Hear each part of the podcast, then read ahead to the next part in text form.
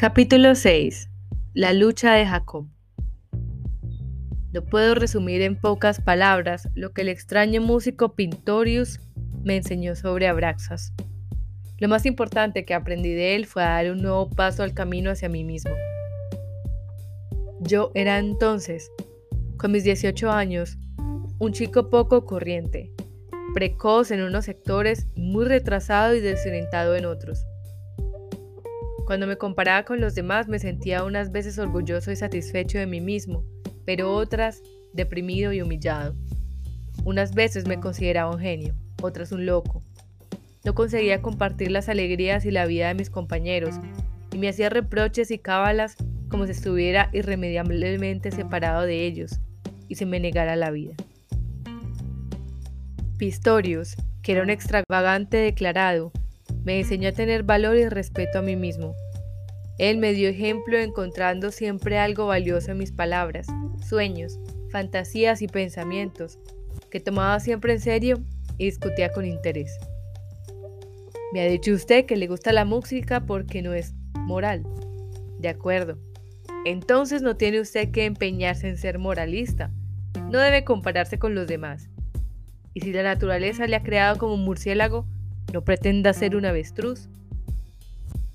A veces se considera raro, se acusa de andar por otros caminos que la mayoría. Eso tiene que olvidarlo. Mire al fuego, observe las nubes, y cuando surjan los presagios y comiencen a hablar las voces de su alma, entréguese usted a ellas sin preguntarse primero si le parece bien o le gusta al señor profesor, al señor padre o a no sé qué buen Dios. Así, uno se estropea, desciende a la acera y se convierte en fósil. Querido Sinclair, nuestro Dios se llama Abraxas y es Dios y diablo. Abarca el mundo oscuro y el claro. Abraxas no tiene nada que objetar a ninguno de sus pensamientos, a ninguno de sus sueños. No lo olvide. Le abandonará el día que sea normal e intachable. Lo olvidará y se buscará una nueva olla donde coser sus ideas. El extraño sueño de amor era el más fiel de entre todos mis sueños. ¿Cuántas veces se repitió? Soñaba que entraba a nuestra vieja casa por el portal bajo el escudo y que quería abrazar a mi madre y que en su lugar encontraba entre mis brazos a una mujer grande, medio hombre, medio madre, que me inspiraba miedo, pero hacía que me sentía ardientemente atraído. Me sentía incapaz de contar este sueño a un amigo. Me lo guardaba, aunque le hubiera revelado todo lo demás. Era mi rincón, mi secreto, mi refugio. Cuando estaba deprimido rogaba a Pistorius que me tocara el casacalle del viejo Brooks de Hood. Entonces me sentaba en la iglesia oscura al anochecer, absorto en aquella extraña y ferviente música que se perdía en sí misma y se escuchaba a sí misma, que me hacía bien y me disponía aún más a dar la razón a las voces del alma. A veces nos quedábamos un rato en la iglesia cuando la música del órgano había callado, contemplando cómo la tenue luz entraba y se perdía por las altas ventanas ojivales. Parece absurdo, dijo Pictorius, que yo haya sido estudiante de teología y hasta haya estado a punto de hacerme cura pero el error que cometí solo fue de forma. Mi vocación y mi meta es ser sacerdote. Únicamente. Me contenté demasiado pronto y me puse a disposición de Jehová antes de haber conocido a Abraxas. Ah, cada religión tiene su belleza. La religión es alma pura, y a lo mismo que uno comulgue como los cristianos a que peregrine a la Meca. Entonces, opiné yo, ¿Podría usted haber sido sacerdote? No, Sinclair, no. Hubiera tenido que mentir. Nuestra religión se practica hoy como si no lo fuera. Simula que sobra de la razón. En ningún caso hubiera podido ser sacerdote católico. Pero protestante, nunca. Los pocos creyentes verdaderos, conozco alguno, se atienen generalmente a la letra. A ellos no les podría decir, por ejemplo, que Cristo para mí no es un hombre, sino un héroe, un mito, una gigantesca sombra en la que la humanidad se ve proyectada a sí misma contra el muro de la eternidad. Y a los demás, a los que van a la iglesia a oír palabras sensatas, para cumplir un deber, para no perderse a algo y por otras razones parecidas. A esos, ¿qué les podría haber dicho? Convertirlos. ¿Usted cree? Pero a mí eso no me interesa. El sacerdote no quiere convertir a nadie, quiere únicamente vivir entre creyentes, entre sus iguales, y quiere ser portador y expresión del sentimiento que forja nuestros dioses. Se interrumpió y luego siguió.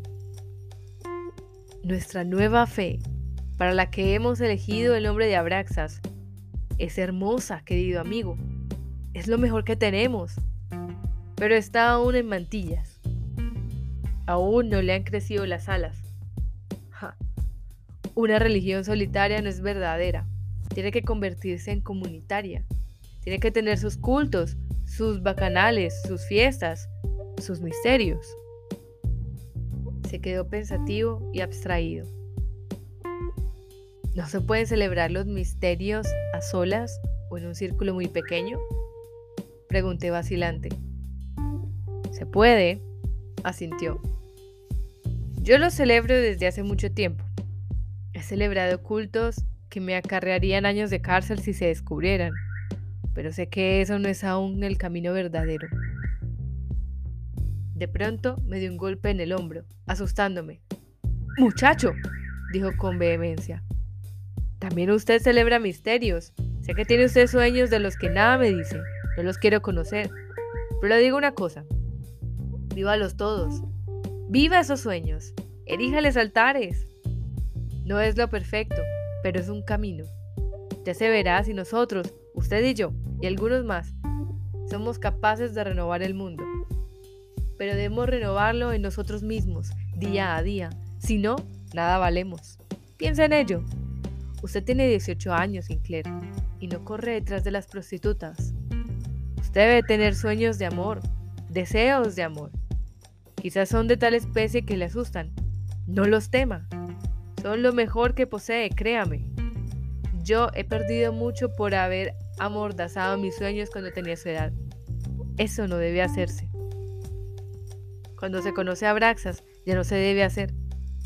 No hay que temer nada, ni creer ilícito nada de lo que nos pide el alma. Asustado, objeté. Pero no se puede hacer todo lo que a uno le apetece. No se puede matar a un hombre porque a uno le resulta desagradable. Se acercó más a mí. En determinadas circunstancias se puede hasta eso, pero la mayoría de las veces se trata de un error. Yo no digo que usted haga todo lo que le pase por su mente, no, pero tampoco debe usted envenenar las ideas, reprimiéndolas y moralizando en torno a ellas, porque tienen un sentido. En vez de clavarse a sí mismo o a otro en una cruz, se puede beber vino de una copa con pensamientos elevados, pensando en el misterio del sacrificio. Se puede también, sin estas ceremonias, tratar los propios instintos, las llamadas tentaciones de la carne, con amor y respeto. Entonces nos descubren su sentido, porque todas tienen sentido. Cuando se le vuelva a ocurrir algo muy aberrante o pecaminoso, Sinclair, cuando desee pronto matar a alguien o cometer no sé qué monstruosidad inconmensurable. Piense un momento que esa Brax es el que está fantaseando en su interior. El hombre a quien quiere matar nunca es fulano o mengano. Seguramente es solo un disfraz. Cuando odiamos a un hombre, odiamos a su imagen. Odiamos en su imagen algo que se encuentra en nosotros mismos. Lo que no está dentro de nosotros mismos no nos inquieta. Nunca había dicho Pistorius nada que me llegara tan hondo. No pude contestar nada. Lo que me había impresionado vivamente era la coincidencia de estas palabras con las de Demian, que yo llevaba en mi alma desde hacía años. Los dos no se conocían, y los dos me decían lo mismo. Las cosas que vemos, dijo Pictorius con su voz apagada, son las mismas cosas que llevamos en nosotros, no hay más realidad que la que tenemos dentro. Por eso la mayoría de los seres humanos vive tan irrealmente, porque cree que las imágenes exteriores son la realidad y no permiten a su propio mundo interior manifestarse. Se puede ser muy feliz así, desde luego, Pero cuando se conoce lo otro, ya no se puede elegir el camino de la mayoría. Sinclair, el camino de la mayoría es fácil, el nuestro es difícil. Caminemos. Unos días más tarde, después de haberle esperado dos veces en vano, le encontré por la noche en la calle. Apareció por una esquina solo, empujado por el frío viento nocturno, dando traspiés y completamente borracho. No quise hablarle. Pasó junto a mí sin verme, con ojos alucinados y muy solos, como si siguiera una llamada misteriosa desde lo desconocido. Le seguí hasta el final desde una calle. Pistorio se alejaba, como arrasado por un hilo invisible, con paso fanático y a la vez descoyuntado como un fantasma. Entristecido, volví a casa, a mis sueños sin sentido. Así renueva él el mundo en su interior, pensé, pero enseguida me di cuenta de que aquel era un pensamiento bajo y moralizante. ¿Qué sabía yo de sus sueños? Quise caminar a su borrachera por un camino más cierto que yo con mis miedos. En los recreos, entre las clases, había advertido que un compañero al que nunca había hecho caso alguno buscaba mi compañía. Era un chico pequeño de aspecto débil, delgado, con pelo fino y rojizo, que tenía algo especial en su mirada y en su comportamiento. Una tarde, cuando yo volví a casa, me esperó en la calle, me dejó pasar, corrió detrás de mí y se quedó parado delante de la puerta de mi casa. ¿Quieres algo de mí? le pregunté. Quería solamente hablar contigo, dijo, tímidamente. Por favor, acompáñame un poco. Le seguí y noté que estaba muy excitado y expectante. Sus manos temblaban. ¿Eres espirinista? preguntó de golpe. No, Krauner, dije sonriendo. Ni por asomo. ¿Cómo se te ha ocurrido?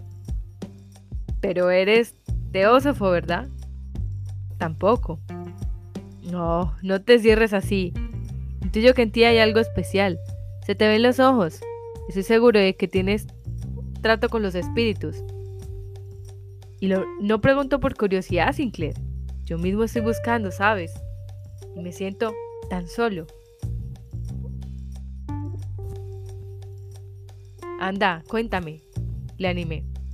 Desde luego, no sé nada de espíritus, pero vivo en mis sueños, y tú lo has notado. El resto de la gente también vive en sueños, pero no en los propios. Ahí está la diferencia. Sí, quizá, murmuró. Lo que importa es qué clase de sueño se vive. ¿Has oído hablar de la magia blanca? Tuve que responder que no pues consiste en aprender a dominarse. Así se hace uno inmortal y adquiere poderes mágicos. ¿No has hecho nunca ejercicios de esos? A mis preguntas interesantes sobre esos ejercicios contestó con evasivas misteriosas, hasta que decidí marcharme. Entonces empezó a hablar. Verás, cuando, por ejemplo, quiero dominarme o concentrarme, hago uno de esos ejercicios. Pienso en algo, una palabra, un nombre o una figura geométrica. Pienso intensamente, con todas mis fuerzas, e intento imaginármelo dentro de mi cabeza hasta que lo siento dentro. Me lo imagino en la garganta y así sucesivamente, hasta que estoy saturado de ello. Entonces me siento firme y ya nada consigue sacarme de mi equilibrio. Comprendí más o menos lo que quería decir pero me daba cuenta de que algo más le inquietaba. Estaba extraordinariamente agitado y nervioso. Intenté facilitarle las preguntas y pronto me expuso su verdadero problema. Tú eres casto, ¿verdad? me preguntó temeroso. ¿Qué quieres decir? ¿Te refieres a lo sexual? Sí, sí. Yo hace dos años que lo soy, desde que conozco algo de esa magia. Antes me dedicaba a un vicio. Ya sabes, ¿tú nunca has estado con una mujer? No, dije, aún no he encontrado la que busco. Pero si la encontraras y creyeras que era la verdadera, ¿te acostarías con ella? Pues claro, suponiendo que ella no tuviera nada en contra. dije con algo de sarcasmo. Oh, estás completamente equivocado. Solo se pueden desarrollar las fuerzas interiores si uno es completamente casto. Yo lo soy hace dos años. Dos años y algo más de un mes. Es tan difícil. A veces no puedo casi soportarlo. Oye, Nauer, yo no creo que esa castidad sea tan importante. Ya sé, protestó. Eso es lo que dicen todos. Pero no lo hubiera estado esperado de ti. El que quisiera andar por el camino superior de la espiritualidad tiene que mantenerse puro, no cabe duda. Bueno, pues hazlo. Pero no entiendo por qué un hombre que reprime su sexo va a ser más puro que cualquier otro. ¿O es que tú puedes eliminar lo sexual de todos tus pensamientos y sueños? Me miró desesperado. No, claro que no, pero... Dios mío, debiera ser así. Por la noche tengo sueños que no podría contármelos ni a mí mismo. Sueños horribles, créeme. Me acordé de lo que me había dicho Pistorius. Pero, aunque consideraba válidos sus consejos, no podía transmitirlos. No sabía dar un consejo que no proveniera de mi propia experiencia y que yo mismo no me atreviera a seguir consecuentemente. Me quedé callado. Me sentí humillado por no saber dárselo a alguien que venía a pedírmelo. Lo he intentado todo, lloriqueaba Nauer junto a mí. He hecho todo lo que se puede hacer con agua fría, con nieve, con gimnasia, con carreras, pero no sirve nada. Todas las noches me despierto sobresaltado por sueños en los que no debo pensar. Y lo peor es que lentamente voy perdiendo todo lo que he aprendido intelectualmente. Ya casi no consigo concentrarme o dominarme. A veces me paso la noche entera en vela. No voy a poder aguantarlo mucho tiempo. Si al final no puedo luchar, si cedo y me ensucio otra vez, voy a ser más miserable que los que nunca han luchado siquiera. ¿Lo comprendes, verdad? Asentí, pero no tenía nada que añadir a eso. Empezaba a aburrirme. Me asusté de mí mismo porque su miseria y su desesperación, tan patentes, no lograban hacerme una impresión más profunda. Solo sentía que no podía ayudarle. Entonces, tú no sabes decirme nada, dijo por fin, agotado y triste. Nada en absoluto. Tiene que haber un camino. ¿Cómo lo solucionas tú? No sé decirte nada, Nauer. En este caso, uno no puede ayudar a los demás. A mí tampoco me ha ayudado nadie. Tienes que recapacitar sobre ti mismo y hacer lo que brote verdaderamente de tu ser. No hay otra solución. Si no te encuentras a ti mismo, creo que no encontrarás tampoco a ningún espíritu. El pobre chico me miró desilusionado y súbitamente mudo. Luego su mirada refugió con odio, me hizo una mueca y gritó, ¡Ah! Menudo hipócrita estás tú hecho. También tú tienes un vicio. Ya lo sé. Te haces el sabio y en secreto estás en la misma basura que yo y que todos. Eres un cerdo, un cerdo como yo. Todos somos cerdos. Eché a andar y le dejé. Me siguió aún dos o tres pasos, luego quedó atrás. Se volvió y se alejó corriendo. Me invadió un sentimiento mezcla de compasión y asco y no me pude liberar de él hasta que llegué a casa y pude rodearme en mi cuarto de mis dibujos, entregándome con ardiente fervor a mis propios sueños. Enseguida surgió el del portal y el escudo, y el de mi madre y el de la mujer desconocida. Y vi tan claro los rasgos de la mujer que comencé a dibujar su retrato aquella misma noche. Cuando los pocos días estuvo terminado, lo colgué al anochecer en la pared de mi cuarto, Puse la lámpara adelante me quedé delante de él como ante un espíritu con el que tenía que luchar hasta conseguir una solución definitiva.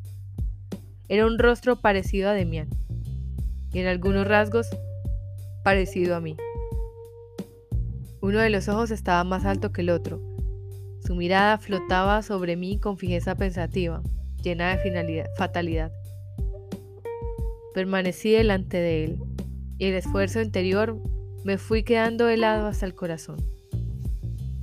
Interrogaba al retrato, le acosaba, le acariciaba, le adoraba, llamándole madre, amada, prostituta y perdida. Abraxas. Recordé las palabras de Pistorius, ¿o eran las de Demián? No podía recordar cuándo fueron pronunciadas, pero creí estar oyéndolas de nuevo. Eran palabras sobre la, la lucha de Jacob con el ángel de Dios y aquella frase, no te dejaré hasta que me hayas vencido. El rostro, iluminado por la lámpara, se transformaba cada invocación. Se volvía luminoso y claro, y luego oscuro y negro. Cerraba los párpados pálidos sobre los ojos muertos y los volvía a abrir lanzando miradas ardientes. Era mujer, hombre, muchacha, era un niño pequeño, un animal. Se disolvía en una mancha, volvía a crecer y aclararse. Por fin cerré los ojos, impulsado por una poderosa voz interior. Entonces vi el retrato dentro de mí, más grandioso y más potente. Quise arrodillarme delante de él, pero estaba tan dentro de mí que no pude separarlo de mí mismo, como si se hubiera asimilado por completo a mi yo. Escuché un oscuro y tumultuoso bramido como de vendaval de primavera, y me puse a temblar preso de un indescriptible sentimiento nuevo de miedo y vivencia.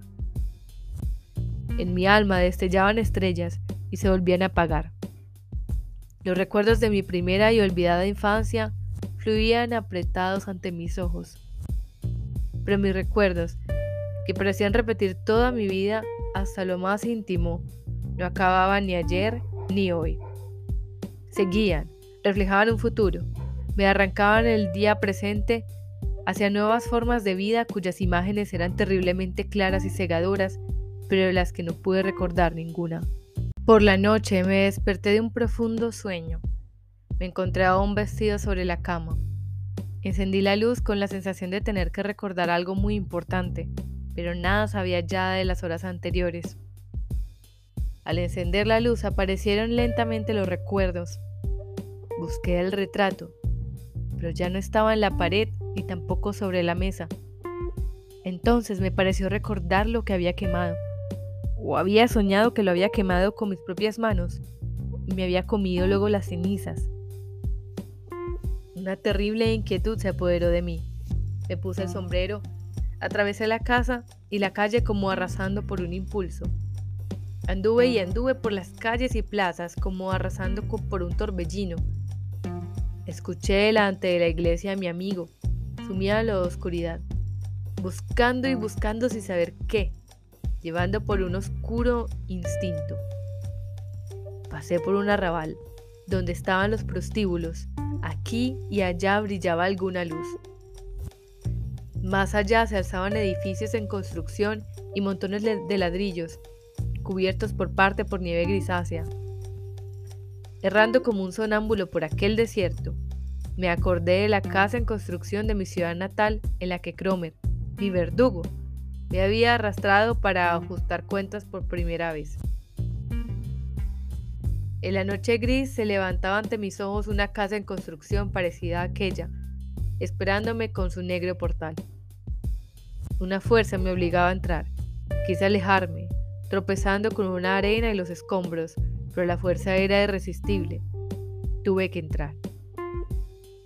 Dando traspiés sobre las vigas y ladrillos rotos, entré tambaleándome en el desolado recinto. Olía vagamente humedad fría y a piedra. Había un montón de arena, un manchón blanquecino. El resto estaba a oscuras. Me llamó una voz espantada. Sinclair, por Dios, ¿de dónde sales? Junto a mí emergió de la oscuridad una silueta humana, un chico pequeño y delgado como un fantasma y con cabellos erizados. Reconocí a mi compañero Unauer. ¿Cómo has venido hasta aquí? me preguntó, enloquecido de excitación. ¿Cómo has podido encontrarme? No comprendí lo que quería decir. No te he buscado, dije aturdido. Cada palabra me costaba esfuerzo y salía trabajosamente entre mis labios y torpes y helados. Me miró desconcertado. ¿No me has buscado? No. Algo tiraba de mí. ¿Me has llamado tú? Seguro que me has llamado. ¿Qué haces aquí? Si es de noche, Me rodeó desesperadamente con sus brazos delgados. Sí, de noche. Pronto amanecerá. No, Sinclair. Tú no me has olvidado. Podrás perdonarme. ¿Perdonarte qué? Me porté tan mal contigo. En aquel momento me vino a la memoria nuestra conversación. ¿Cuántos días habían transcurrido desde entonces? Cuatro. Cinco. Me daba la impresión de que había pasado una eternidad. De pronto me di cuenta de todo, no solo de lo ocurrido entre nosotros, sino también de por qué había venido yo a aquel lugar y de lo que Kraumer había querido hacer. Quería suicidarte, Nauer. Se estremeció de frío y de miedo. Sí, quería. No sé si hubiera podido. Quería esperar hasta el amanecer. Le conduje fuera. Los primeros rayos de luz de la mañana, horizontales y fríos, brillaban mortecinos en el aire gris. Le llevé un trecho cogido del brazo. Ahora te vas a casa y no dices a nadie nada. Te has equivocado de camino, ¿comprendes? No somos cerdos como tú crees. Somos seres humanos. Creamos dioses y luchamos con ellos, y ellos nos bendicen. Seguimos caminando en silencio y nos separamos. Cuando llegué a casa, era de día. Lo mejor que me ofreció aquel tiempo en Saint fueron las horas que pasé con Pistorius junto al órgano o frente al fuego de la chimenea. Leímos juntos un texto griego sobre Abraxas. Él me leyó unos fragmentos de una traducción de los Vedas y me enseñó a recitar la sagrada Om. Sin embargo, no fueron esa sabiduría las que me impulsaron hacia adelante, sino más bien todo lo contrario. Lo que me hacía más bien era avanzar en mi interior la creciente confianza en mis propios sueños, pensamientos e intuiciones, y también la conciencia creciente del poder que llevaba a mí mismo. Con Pistorius me entendía en todos los sentidos. No necesitaba más que pensar intensamente en él para que apareciera o me llegara un saludo suyo. Podía preguntarle cualquier cosa como a Demian, sin necesidad de que estuviera adelante. No necesitaba más que imaginármelo y dirigirle mis palabras en forma de intensos pensamientos. Toda la fuerza psíquica vertida en la pregunta me volvía convertida en respuesta.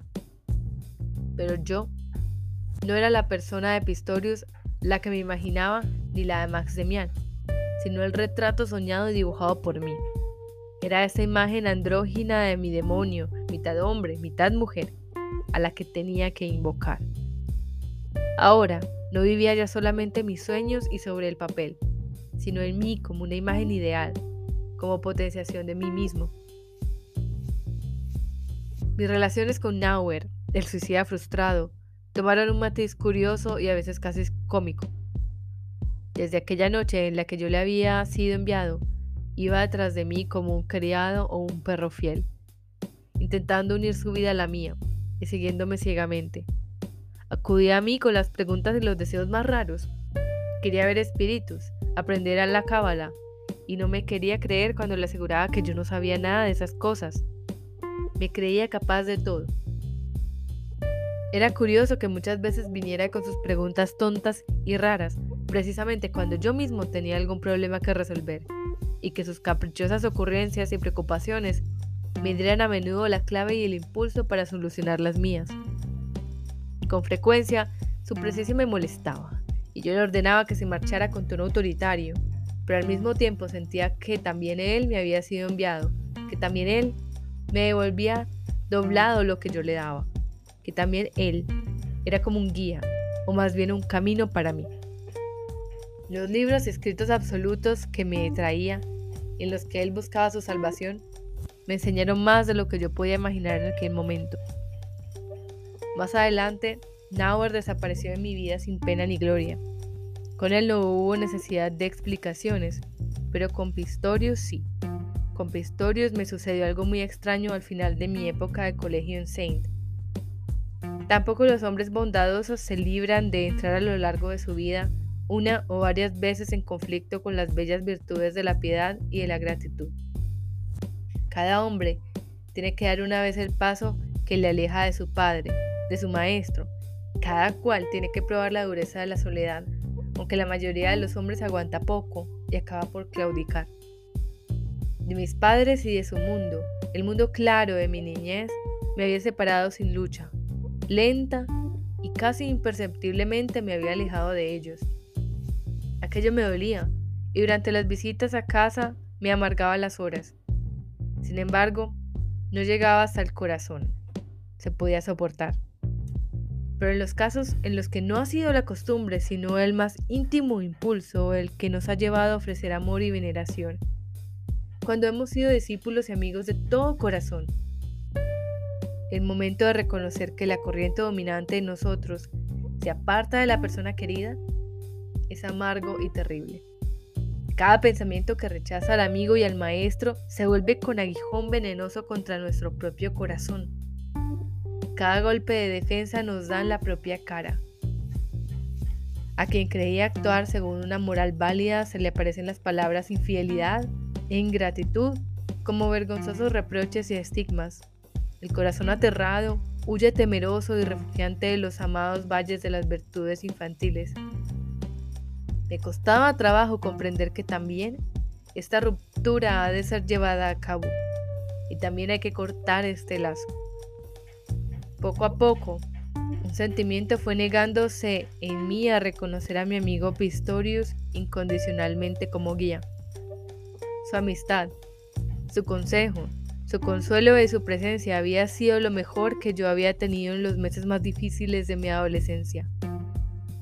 A través de él, Dios me había hablado. De su boca habían salido mis sueños, clarificados e interpretados. Él me había dado el valor de aceptarme a mí mismo, y ahora sentía una creciente resistencia contra Pistorius. Creí oír demasiadas enseñanzas en sus palabras y sentí que captaba solamente una parte de mi ser. No hubo riña, ni discusión entre nosotros, ni ruptura, ni siquiera una explicación. Le dije una sola palabra, en el fondo inocente, pero que precisamente en aquel momento rompió toda nuestra ilusión en mil pedazos multicolores. El presentimiento de que esto sucedería me venía obsesionando desde hacía tiempo, y se transformó en certidumbre un domingo en su vieja habitación de sabio. Estábamos tumbados en el suelo frente al fuego, él hablaba sobre los misterios y las formas de religión que estudiaba y en los que meditaba, cuyo posible futuro le preocupaba. Sin embargo, a mí todo ello me parecía más curioso e interesante que esencialmente vital. Me sonaba a erudición, a búsqueda fatigosa entre las ruinas de mundos pretéritos. Y de pronto, sentía aversión contra esa manera de ser, contra este culto a la mitología, contra ese rompecabezas de viejas doctrinas religiosas. Pistorius, dije súbitamente, con una explosión de maldad que a mí mismo me asustó y sorprendió. ¿Debiera usted contarme algún sueño? Un sueño verdadero que haya tenido por la noche. Sabe, eso que me está ahora contando es tan arqueológico. Nunca me había oído hablar así. Enseguida me di cuenta con vergüenza y angustia, de que la flecha que le había disparado, hiriéndole en el corazón, provenía de su propio arsenal, de que los reproches que a menudo le había oído hacerse irónicamente a sí mismo, se los lanzaba yo ahora afilados con malicia. Pistorius se percató de mi intención inmediatamente y se quedó callado. Le observé con el corazón en un puño y vi cómo se ponía profundamente pálido. Después de un largo silencio, colocó un leño en el fuego y dijo muy tranquilo. Tiene usted razón, Sinclair. Es usted muy inteligente. Procuraré no molestarme con arqueologías. Habló muy sereno, pero yo percibí perfectamente el dolor de la herida. ¿Qué había hecho? Estuve a punto de echarme a llorar. Quiso volverme hacia él con cariño, pedirle perdón confirmarle mi amistad, mi profunda gratitud. Me acudieron a la mente palabras llenas de emoción, pero no pude pronunciarlas.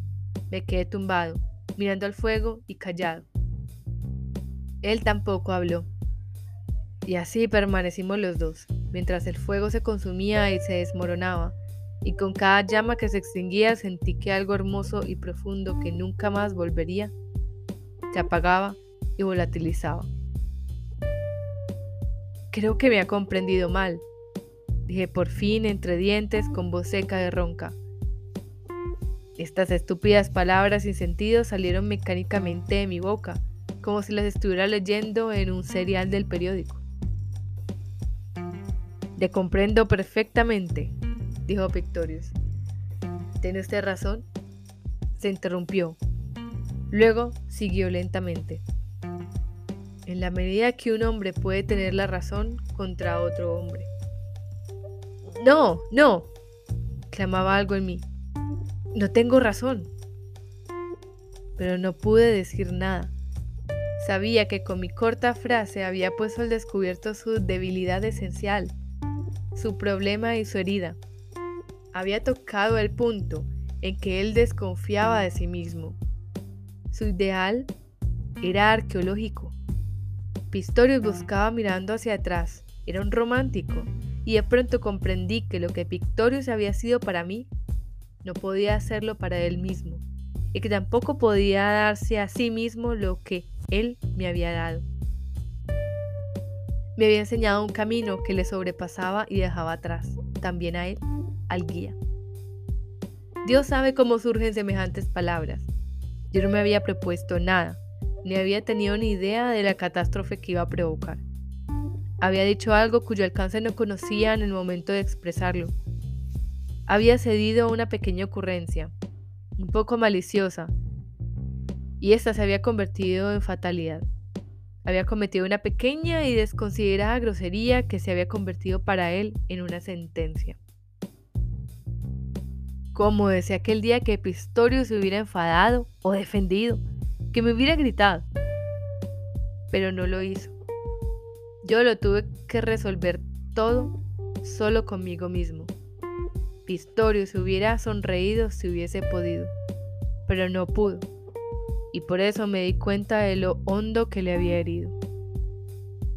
Pistorius, al recibir en silencio el golpe que yo, su indiscreto e ingrato discípulo, le asestaba, al darme la razón y reconocer mis palabras como su destino, me obligó a odiarme a mí mismo, al mismo tiempo que centuplicaba las proporciones de mi imprudencia.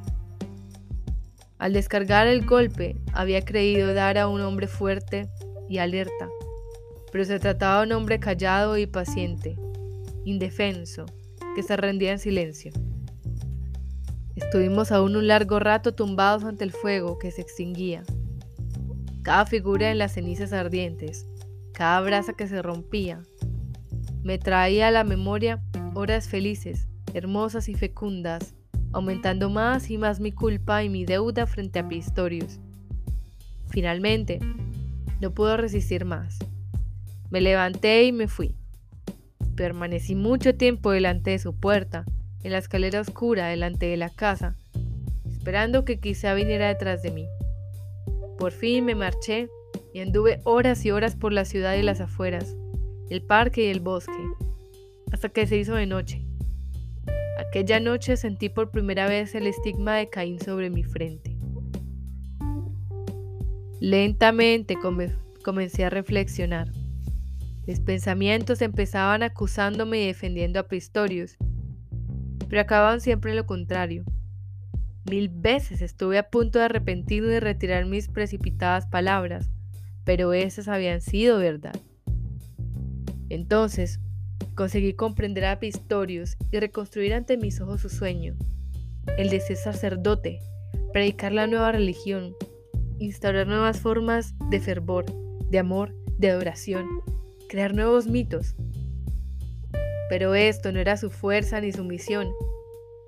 Le gustaba demasiado permanecer en el pasado, conocía demasiado bien lo pretérito, sabía demasiadas cosas de Egipto, India, Mitra y Abraxas su amor estaba atado a imágenes que el mundo ya conocía, y él sabía, en el fondo, mejor que nadie, que lo nuevo debía ser diferente, que debía brotar de suelo virgen y no de los museos y de las bibliotecas. Su misión era quizás ayudar a los hombres a encontrarse a sí mismos, como me había ayudado a mí, pero no era darles lo insólito, los dioses nuevos. En esos momentos tuve una certeza fulminante. Cada uno tenía una misión, pero esa no podía ser elegida, definida, administrada a voluntad.